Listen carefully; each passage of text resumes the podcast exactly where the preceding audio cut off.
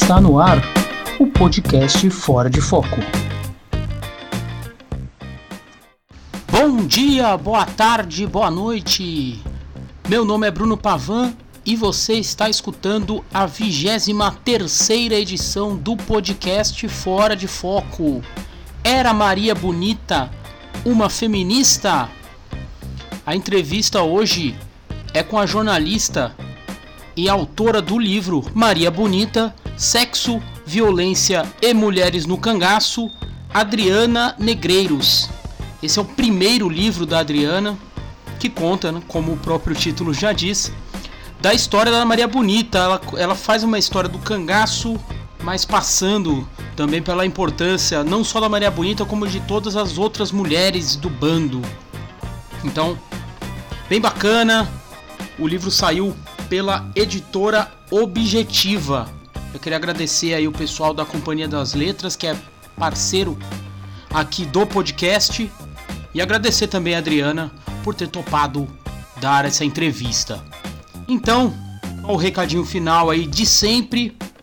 Curta a nossa página no Facebook, Fora de Foco Blog, nos acompanhe no, nos tocadores aí, no Spotify, no Stitcher, no Google Podcasts, no Player FM, no Castbox, eu acho, no Radio Public, no Stitcher e mais um monte de lugar aí que a gente tá firme e forte, remando contra a maré, contrariando as estatísticas. Então, fique aí com a Adriana. no foco.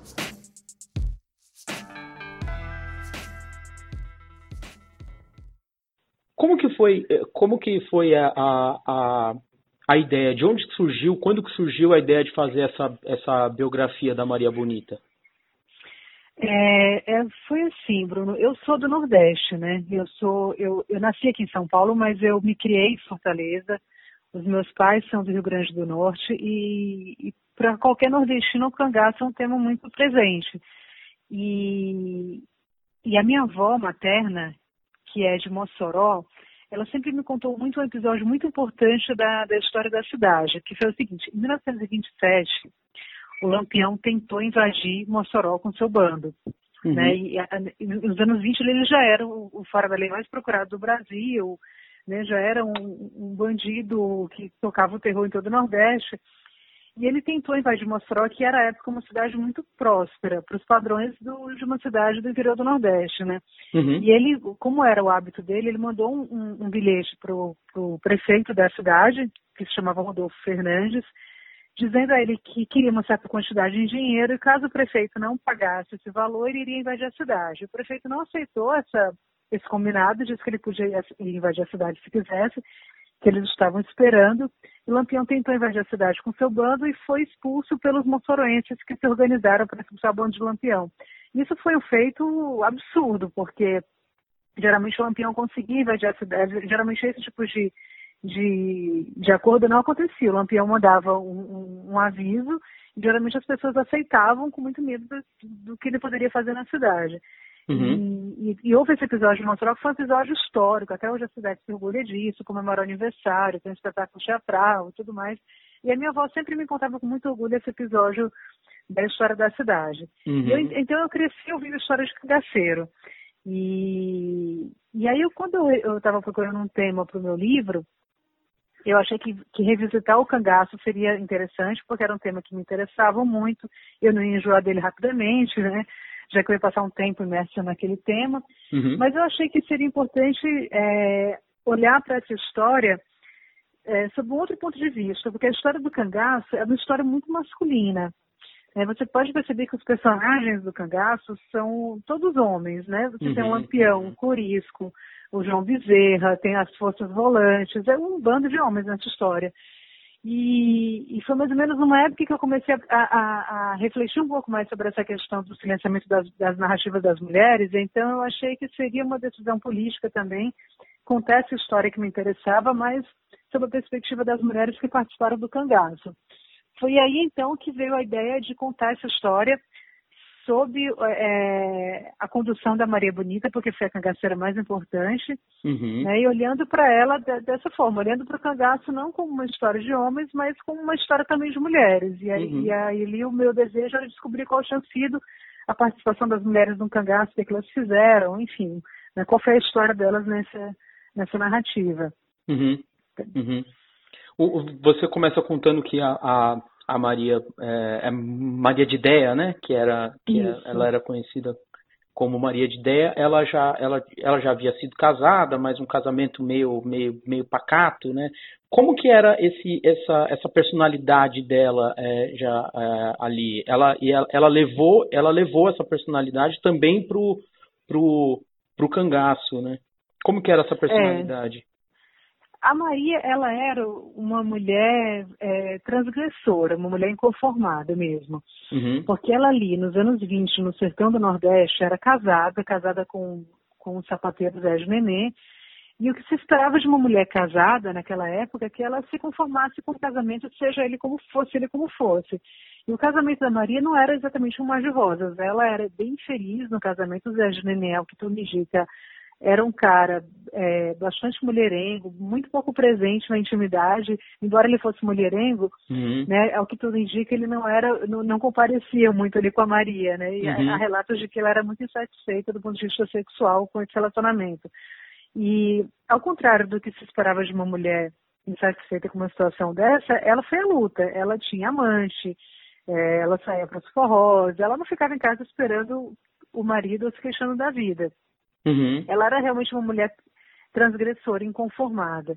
E, e foi isso que a fez, inclusive, se juntar ao Lampião, porque ela sempre espalhava ali pela, pela maneira do Caiçara, que era a região onde ela vivia, que ela gostaria de ter ao lado dela um homem como Lampião, que era um valentão, um, um cara temido, era assim a, a, personificação do machão mesmo. Uhum. E ela sempre espalhava essa bravata de que se pudesse, largaria tudo e acompanharia um homem como Lampião. Uhum. Até que essa história chegou aos ouvidos dele, os dois se conheceram, iniciaram ali um relacionamento e ela resolveu então entrar no cangaço, numa atitude que foi bastante pioneira, porque até então não havia mulheres acompanhando o bando de cangaceiras.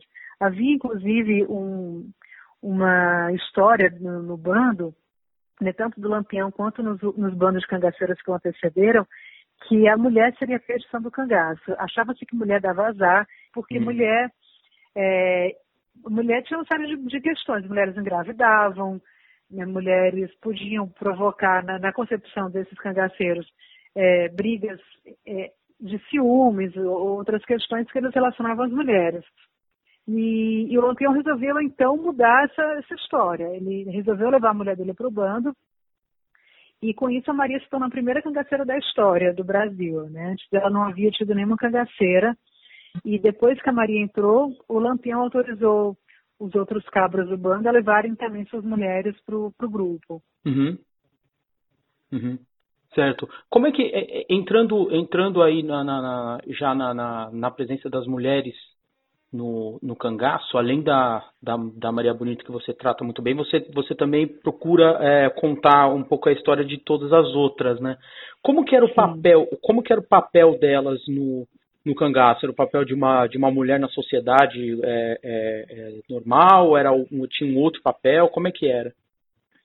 No, no bando, de uma forma geral, as mulheres tinham uma posição bastante doméstica. Embora elas não tivessem uma casa, elas vivessem ao ar livre do sertão, tivesse uma vida bem errante, né, no, nos pousos eventuais, né, já que elas ficavam peregrinando pelo, pela Caatinga, mas essas mulheres tinham uma vida doméstica, ainda que a, que a casa delas não fosse uma casa fixa. Uhum. Então elas se dedicavam às tarefas, as que as mulheres se dedicavam nas suas casas do sertão mesmo. Elas cozinhavam, costuravam, elas eram é, essas mulheres que, que serviam também como objeto sexual dos seus companheiros. Se a Maria foi uma mulher que entrou no bando porque quis, muitas outras cangaceiras entraram no bando forçadas, porque hum. foram raptadas por esses homens. Então essas mulheres elas eram é, é elas eram mulheres que tinham que prestar os serviços sexuais dos seus homens, né? Eu digo isso porque elas não estavam ali, muitas delas voluntariamente, e elas também tinham que é, realizar as funções domésticas de, de cozinhar, costurar e tudo mais. E ao contrário do que uma certa visão romanceada das cangaceiras propõe, essas mulheres não eram guerreiras no sentido bélico da palavra, elas não pegavam uhum. em armas. Ela, é, essa tarefa de combater, né, de, de trocar tiros com as forças volantes, que eram os comandos de caça aos cangaceiros, era uma tarefa dos homens, era considerada uma tarefa importante demais para ser atribuída às mulheres. Elas tinham uma, uma, uma função muito mais pacata do que muita gente pensa. Uhum. Sim, sim, era mais, estava mais ali voltada para o pro, pro, pro dia a dia, né, ali no, nos... Sim, para uma vida mais doméstica, vamos dizer uhum. assim, né. Uhum, uhum, uhum. Você chegou a, você chegou a falar no, no, no livro que, que a, a, também é, o que, eu, o que eu achei muito bacana do, do livro foi que você às vezes você resgatava o que estava acontecendo ali naquela, naquela onda, né? numa, numa, meio que numa primeira onda do feminismo ali que já tinha alguma coisa, principalmente nas grandes cidades, claro, nas revistas e tal. Só que você apontava, você apontou em algum momento que é, é, talvez a vida é, das, das, das mulheres do cangaço, do cangaço ela talvez seriam um pouco melhores do que a média das mulheres do sertão, né? Isso em relação a um ponto muito específico, porque a vida delas era um inferno, uhum. mas em relação a um ponto muito específico que era a divisão do trabalho doméstico. Ah, tá. Em relação especificamente a isso, no, no cangaço havia uma divisão é, mais igualitária do que do que na, nas casas, vamos dizer assim. Mas isso também é, não pode ser lido como, como se fosse uma um feminismo por parte dos cangaceiros. O que acontecia é o seguinte, esses bandos de cangaceiros já andavam, né, já, já, já eram formados há muito tempo. Então, uhum. há registros de cangaceiros no, no, Nordeste desde o século XVII, por exemplo. Uhum. Então, são homens também que, que, que, que são herdeiros da, da, cultura do vaqueiro. Então, são homens que costuram, né, e, e a costura no, no sertão do Nordeste não é algo é, tido como exclusivamente feminino. Os vaqueiros costuravam, costuravam as próprias roupas e os cangaceiros também costuravam suas próprias roupas muitas vezes. O Lampião, por exemplo, era um exímio, exímio costureiro, bordava muito bem, e isso de forma alguma é, supunha algum traço de feminilidade, né? ao uhum. contrário do que muita gente também depois sugeriu. Uhum. E esses homens também cozinhavam. Cozinhavam porque eles já faziam isso nas suas rotinas antes da entrada das mulheres. Então eles iam, eles caçavam, eles tiravam a pele do, dos animais para para submetê-los ao preparo na cozinha, na cozinha não, né, ali no, no na fogueira e tal.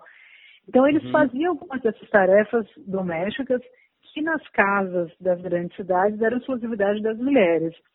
Mas eles faziam isso porque era, era a rotina deles, era, uma, era um traço cultural, não porque eles julgassem que as mulheres estavam sobrecarregadas e que eles devessem dar uma força, de forma alguma. Uhum. Porque o ambiente no cangaço era um ambiente extremamente machista e era um ambiente extremamente opressor, né?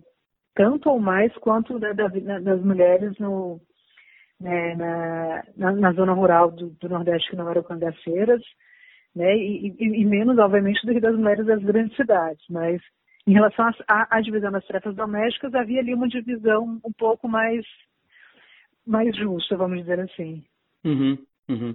A relação da Maria com, com outras mulheres ali do, do, do, do cangaço, como que era? Porque você conta no livro que alguma, ela tinha amizade com algumas, mas outras achavam ela meio, meio folgada, né? Sim, é. O, o, um aspecto interessante é que não havia ali aquilo que a gente chamou de sororidade, né, das mulheres uhum. se apoiarem. Uhum. As mulheres eram bastante rivais entre si, havia muita rivalidade. A Maria e a Dadá, que eram as principais cangaceiras, não se suportavam. A Dadá achava a Maria metida besta, folgada mesmo, dizia que ela se achava muita coisa, porque era a mulher do chefão, e, e a, a, Maria não deixou registros, né? A Dada deixou muitos registros sobre a Maria Bonita, uhum. mas o que se pode é, é, aprender ali da, das narrativas é que a Maria fazia pouco caso de, desse tipo de queixa. Ela realmente se arvorava a rainha do cangaço, primeira dama, e se valia da, das, dos benefícios dessa posição. Então ela uhum. trabalhava menos do que as outras, ela tinha mais privilégios, é, é ela tinha acesso a mais ouro, a, a, a roupas melhores porque as mulheres também eram mais importantes, quão mais importantes fossem os homens aos quais elas estavam relacionadas. Sim. Então havia ali realmente muita rivalidade entre as mulheres, elas não se apoiavam, havia um código de conduta é, do cangaço que era extremamente machista, então as mulheres é, elas não tinham uma série de direitos que eram dos homens. Por exemplo, no caso mais peculiar, que é o caso de adultério, os cangaceiros, eles cometiam adultério à torta direito, eles, o tempo inteiro, uhum. eles estupravam mulheres sem, sem que isso fosse uma questão para eles. E no caso das mulheres, se elas por acaso tivessem algum relacionamento extraconjugal, ou nem chegassem a ter, mas houvesse alguma suspeita de que elas pudessem estar traindo seus companheiros, elas poderiam ser penalizadas com a própria vida. Uhum. Então houve casos como a Cristina, do, que era mulher do português. Ela foi assassinada porque se imaginava que ela tinha um relacionamento com o Gitirana, que era um cangaceiro que cantava no grupo. A Lídia, que era mulher do Zé Baiano, ela foi flagrada nos braços de um outro de um outro cabra e ela foi morta a pauladas e pedrejadas. E o curioso nisso é que as outras mulheres não se colocavam a favor do lado dessas mulheres que foram executadas. Elas geralmente apoiavam essas execuções porque achavam que as, as mulheres haviam é, descumprido a regra e, portanto, deveriam ser punidas. Então, o relacionamento entre as mulheres era terrível também, não havia apoio. Claro que havia alguma, alguma amizade eventual, ali a Maria se dava bem com a Neném, com a Sila, é, elas tinham alguma amizade em alguns momentos, mas como coletivo não, elas eram extremamente desunidas. Uhum, uhum. Não tinha, a coisa era muito mais pessoal do que da, das mulheres do, canga, do cangaço se unirem, né? Como algo Sim, mais político. É, não havia. Isso é uma ilusão. As cangaceiras unidas de forma alguma. Não, uhum. não existia esse sentimento de essa consciência de gênero, não. Uhum. Tem, tem alguns pontos também é, você, você, que você aponta é, que acho que você deixa claro que foram, foram, foram poucas vezes que isso aconteceu, mas que a Maria tinha é, é, até mesmo alguma, alguma, alguma é, posição ali nas tomadas de decisão do Lampião algumas vezes, né? Acho que você conta um, o caso de um, de um venezuelano, né, que meio que foi foi poupado de morrer porque ele conseguiu convencer a Maria ali que ele era ele, ele tinha filho pequeno, né?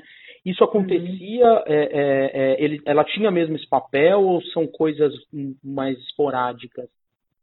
É, ela tinha sim uma ascendência sobre o Lampião. Ela tinha uma influência sobre ele. E da, isso é possível perceber por esses casos que foram relatados de pessoas que tiveram suas vidas poupadas é, pela interferência da Maria e também pela, pelas próprias imagens do Benjamin Abraão, que, que, é aquele vídeo, que são as únicas imagens que a gente tem nos cangaceiros, imagens em vídeo, uhum. em que se percebe que o Lampião atribui a Maria uma importância. Ela geralmente está em primeiro plano na, nas tomadas, ao lado dele, ocupando uma posição de destaque. Não? É, e a gente percebe no, na própria postura dela um, um ar, um, ar um, pouco mais é, é, é, de uma certa importância. Então, havia ali um relacionamento em que ela tinha alguma ascendência sobre o Lampião. Agora, claro que era uma relação, não era uma relação horizontalizada de forma alguma, era bem verticalizada. Era evidente que o Lampião era o chefe, era o que mandava, uhum. e ela tinha ali alguma influência, mas ela estava numa posição inferior. Não se pode dizer que eles tivessem uma posição de igualdade. A, a última palavra era sempre a dele. Né? Embora, claro, que ela como mulher, como, e, e, eu estou convencida de que eles se amavam, de que havia um, um de que era um relacionamento afetuoso, não há, embora o Lampião fosse um homem extremamente violento, não há nenhum relato de que ele tenha cometido alguma violência contra a Maria. Uhum. Os relatos são de que eles tinham uma relação muito carinhosa um com o outro. Então, é, dado esse amor que havia, que os unia, ela tinha influência sobre o Lampião, mas ele era o chefão, ele mandava, e ele estava claramente numa posição superior à dela. Uhum, uhum. É, é entrando agora nessa questão do, do até do, do, do, do Abraão, né? É, uhum. É, então a parte do livro que é, foi é, muito interessante é essa parte que ele, ele essa parte do, do, do filme, né? É, como que era, agora partindo até para uma coisa mais do, do cangaço, no, no geral, é, eles chegaram a ser garotos propagandas, né? Que você, você até conta da, da Bayer, né? Que o Lampião dava, é, é, é, acho que aspirinas, algumas coisas para os cangaceiros. Como que era é, é, essa, a visão deles para a sociedade a ponto deles serem tão, tão é, é, é, midiáticos, assim, tão populares a ponto de acontecer isso? É, o, os cangaceiros sempre foram esses personagens que despertaram sentimentos paradoxais. Então, ao mesmo tempo que havia uma grande perseguição ao Lampião é, e aos cangaceiros, havia também uma certa simpatia por parte de alguns setores da população em relação a eles. Havia uma simpatia por eles serem essas figuras exóticas que conseguiam escapar da perseguição policial impunemente, né? E, e a gente sabe do, do, fascínio que muitas vezes o fora da lei desperta né? É, nas pessoas. Uhum. Então eles eram esses criminosos que conseguiam fugir e que faziam troça disso, despertavam uma certa curiosidade. E também havia ali uma certa leitura de alguns setores que tentavam ver nos cangaceiros essas figuras de uns certos camponeses revolucionários. Uhum. Havia quem os, visse, quem os visse dessa maneira, como se fossem figuras rebeldes que estivessem protestando contra uma situação, contra um sistema e estivessem atuando em benefício de populações mais vulneráveis. É, a, a, é, havia uma certa leitura romanceada do cangaço já à época, que os viam como se fossem esses camponeses revolucionários mesmo, como uhum. esse o, o, que viam em Lampião uma espécie de um Robin Hood. Essa imagem foi se reforçando ao longo do, do, das décadas após sua morte, mas ali a gente já percebe um, uma, uma, semente dessa fascinação que os cangaceiros iriam despertar. Uhum. Então eles, eles já eram essas figuras dúbias, ao mesmo tempo em que eram figuras é, tidas como terríveis, né, e, e, e, os seus atos bárbaros eram descritos a exaustão nos jornais, eram também essas figuras rebeldes para muitos. Né? Então, é, essas figuras que, que, que encaravam uma, uma, certa, uma certa aspecto revolucionário. Daí porque eles atraiu, inclusive, a, a, a atenção do, do, das grandes indústrias, das grandes corporações, né? Uhum. Uhum. Que foi até quando você cita no livro até que chegou a ser chegou a ser alvo de, de debate no Partido Comunista, né? Como que, que é, poderia exatamente. a evolução poderia surgir dele? É, houve essa, essa tentativa, essa tentativa da foi, foi discutido inclusive isso em Moscou, é, a possibilidade de tentar regimentar os cangaceiros para a luta comunista, de de tentar mobilizar essa força que eles tinham é, em nome do, do comunismo.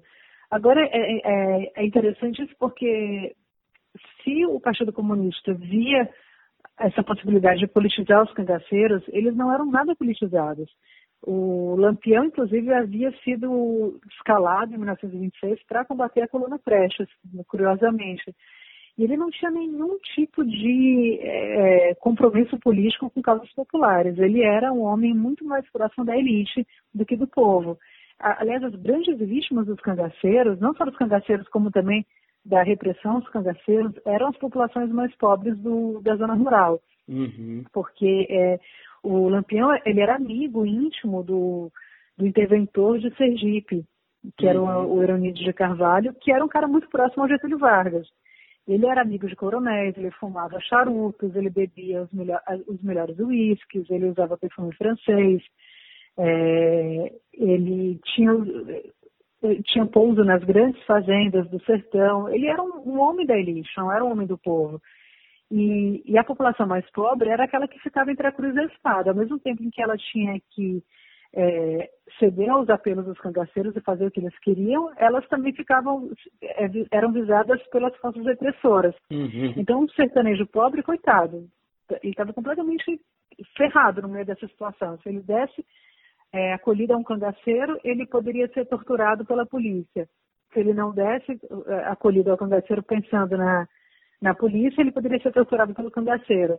Então, é, essa também é uma certa visão que eu acho bastante ingênua de ver nos cangaceiros essa, essas figuras revolucionárias que estão atuando em nome do povo. Muito pelo contrário, o povo sempre foi a grande vítima dos cangaceiros. Uhum. Não, até no, no, no livro você conta é, é, a relação íntima não só com, com, com, o governador do Sergipe, mas com vários políticos e, e pessoas da polícia, né? Tem que, uma hora que o, o, o governo Getúlio vai para cima, tem uma hora que retira e deixa e deixa a coisa a coisa é, rolar mais solta, né? Assim. Sim, pois é. É porque realmente assim, o cangaço é um fenômeno muito complexo. Assim, ele, não, ele não comporta uma leitura, vamos dizer, maniqueísta, né? Uhum. Então, é, ao mesmo tempo em que eles eram realmente essas figuras próximas à elite, há um componente no cangaço, né, na, na origem do cangaço, que é um componente de uma certa insurreição, de uma certa rebeldia de fato. Mas que daí é você considerar que, que isso quer dizer que é uma rebeldia em nome de uma igualdade social, vão quilômetros de distância. Porque o que acontece é que para um, sertanejo é, pobre, né, como são de forma geral os sertanejos, ainda mais nos anos 30, uhum. a vida era terrível. É, o sertão hoje é uma região completamente esquecida e submetida a toda espécie de caricaturas, as pessoas veem o sertão de forma caricata, é, inclusive as, as, políticas públicas voltadas para o sertão são vistas com muito, de forma muito preconceituosa, muito ignorante. Então, se hoje é assim, imagina nos anos 30, era uma região completamente esquecida. Então, para um, um, um, homem ou para uma mulher que nascesse no sertão do Brasil, uhum. no interior da Bahia, num, num lugar que não chove, que ele tem que torcer para que chova para que a plantação de mandioca prospere não, não há muito o que fazer. Assim, ou você se conforma, ou você vira um estoico que pensa, Deus quis assim, uhum. e agora só me resta esperar pela chuva e pela mandioca, e assim serão os meus dias até morrer, e os dos meus filhos e netos, uhum. ou você se revolta contra essa situação. Então, o cangaço, de certa forma, a gente pode perceber que aí um, um, um componente de revolta. Revolta contra o esquecimento, contra uma situação é, é uma situação em que é preciso ser muito estoico para suportá-la. O, o cangaceiro é um sujeito não estoico, é um conformado. Uhum. Então, obviamente, quando havia ali uma tentativa de transformar esse sentimento de rebeldia em algo que pudesse ser aproveitado ou mobilizado, provavelmente mobilizado politicamente é, em favor de uma causa comunista, isso faz algum sentido né, se a gente compreender a origem dessa rebeldia. Agora, daí é considerar que os cangaceiros, que o lampião, que o corisco, que esses, os bambãs do cangaço, eram homens que estavam imbuídos desse propósito, né? Aí realmente vai uma grande distância. Uhum. Mas é assim, né? resumindo, o cangaço é muito complexo. A gente não pode é, ter uma leitura chapada sobre ele, né? Tem várias nuances aí que devem ser que devem ser consideradas. Uhum, uhum. Só uma, uma, uma última uma última questão você fala no finalzinho do livro que a, a, a Maria Bonita só nasce depois da morte da Maria de Ideia, né? Uhum. É, por, por, por, quais motivos que, que, que você acha que, é, é, é mesmo com tudo isso, essa vida difícil que, as, a, a, que ela passou, que as cangaceiras passaram, por que, que ela virou esse ícone de, é, talvez até feminista, de liberdade? Por que, que foi que é, com o tempo ela virou esse, esse, esse grande ícone? É, isso, isso tem a ver com, em primeiro lugar, com a forma como os jornalistas retratavam os cangaceiros na época em que eles estavam atuando. É, as mulheres entraram no Brasil em 1930 e elas, os jornalistas, de uma forma geral, só tomaram conhecimento da existência delas já perto do fim do cangaço, já ali por volta do, da, da, segunda metade da década de 30. Uhum. Especialmente depois que o Benjamin Abraão fez aquelas imagens. Uhum. Então, e as mulheres, elas eram retratadas pelos jornalistas, de uma forma geral, como bandidas sanguinárias, porque as fontes dos jornalistas eram as fontes oficiais, né, como costumam ser. Então, geralmente, os jornalistas ouviam os soldados, ouviam os comandantes das, das forças volantes, ouviam os tenentes, e eles retratavam essas mulheres como bandidas mesmo sanguinárias, como terríveis. E, e, não retratavam essas mulheres como, em muitos casos, como as vítimas que elas eram, porque muitas mulheres estavam ali raptadas, elas tinham que ser resgatadas, não vistas como essas bandidas temerárias, elas eram vistas como cangaceiras. E, uhum. e assim, depois de, da, da, do fim do cangaço, né, com a chacina de Angico, essas mulheres foram retratadas dessa maneira continuaram sendo retratadas assim, como essas guerreiras, especialmente pela literatura do cordel. E aí você vai. É, o cordel retrata essas mulheres como guerreiras, como combatentes, né, e posteriormente a indústria do entretenimento também começa a, a reproduzir essa imagem dessas cangaceiras, e até porque uma roupagem é, de uma guerreira, ela é muito mais interessante dramaturgicamente do que uma dona de casa, como a maioria delas foi. Então, depois você tem essa, essa mesma imagem reproduzida no cinema, na literatura, é, na televisão, né, especialmente na televisão, naquela minissérie Lampião Maria Bonita que passou nos anos, no começo dos anos 80, você tem a Maria Bonita como uma guerreira, uma mulher que pega em armas e sai atirando, né, como uma valentona. E essa imagem foi se perpetuando. E aí quando você imagina uma mulher, essa mulher valentona pegando em armas e, e trocando tiros com a polícia, é muito fácil vê-la como uma liderança feminista. Mas aí é, é, foi uma longa deturpação né, que, que, a meu ver, começa com o fato de que os jornalistas que falavam sobre as cangaceiras utilizavam as versões das fontes oficiais que as retratavam como essas bandidas, né, e posteriormente o cordel e a indústria foram romanceando essa, essa imagem da, da bandida, até uhum. ela se transformar nessa, nessa liderança feminista, que é um grande equívoco. E, e, além de ser um grande equívoco, é um anacronismo imaginar uma mulher feminista no sertão nos anos 30. Claro. E até exigir demais delas isso, né? Não tinha a menor condição, não tinha, o feminismo exige um certo espírito. E ali não tinha a menor possibilidade de uma atuação feminista. É, é até sacanagem com elas cobrar isso, sabe?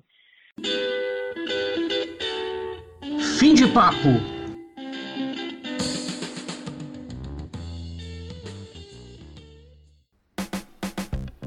Fim de papo para essa vigésima terceira edição do podcast Fora de Foco.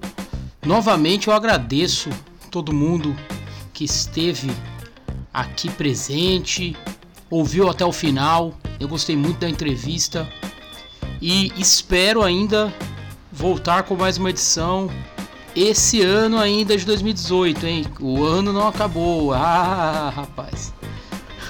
Espero voltar ainda esse ano, mas se não voltar, feliz ano novo aí para todos e todas que estão escutando na sintonia do Fora de Foco. Esse ano aí que eu peguei mais firme para fazer mais edições. Espero que ano que vem a gente continue juntos. Beleza, gente? Grande abraço e até a próxima.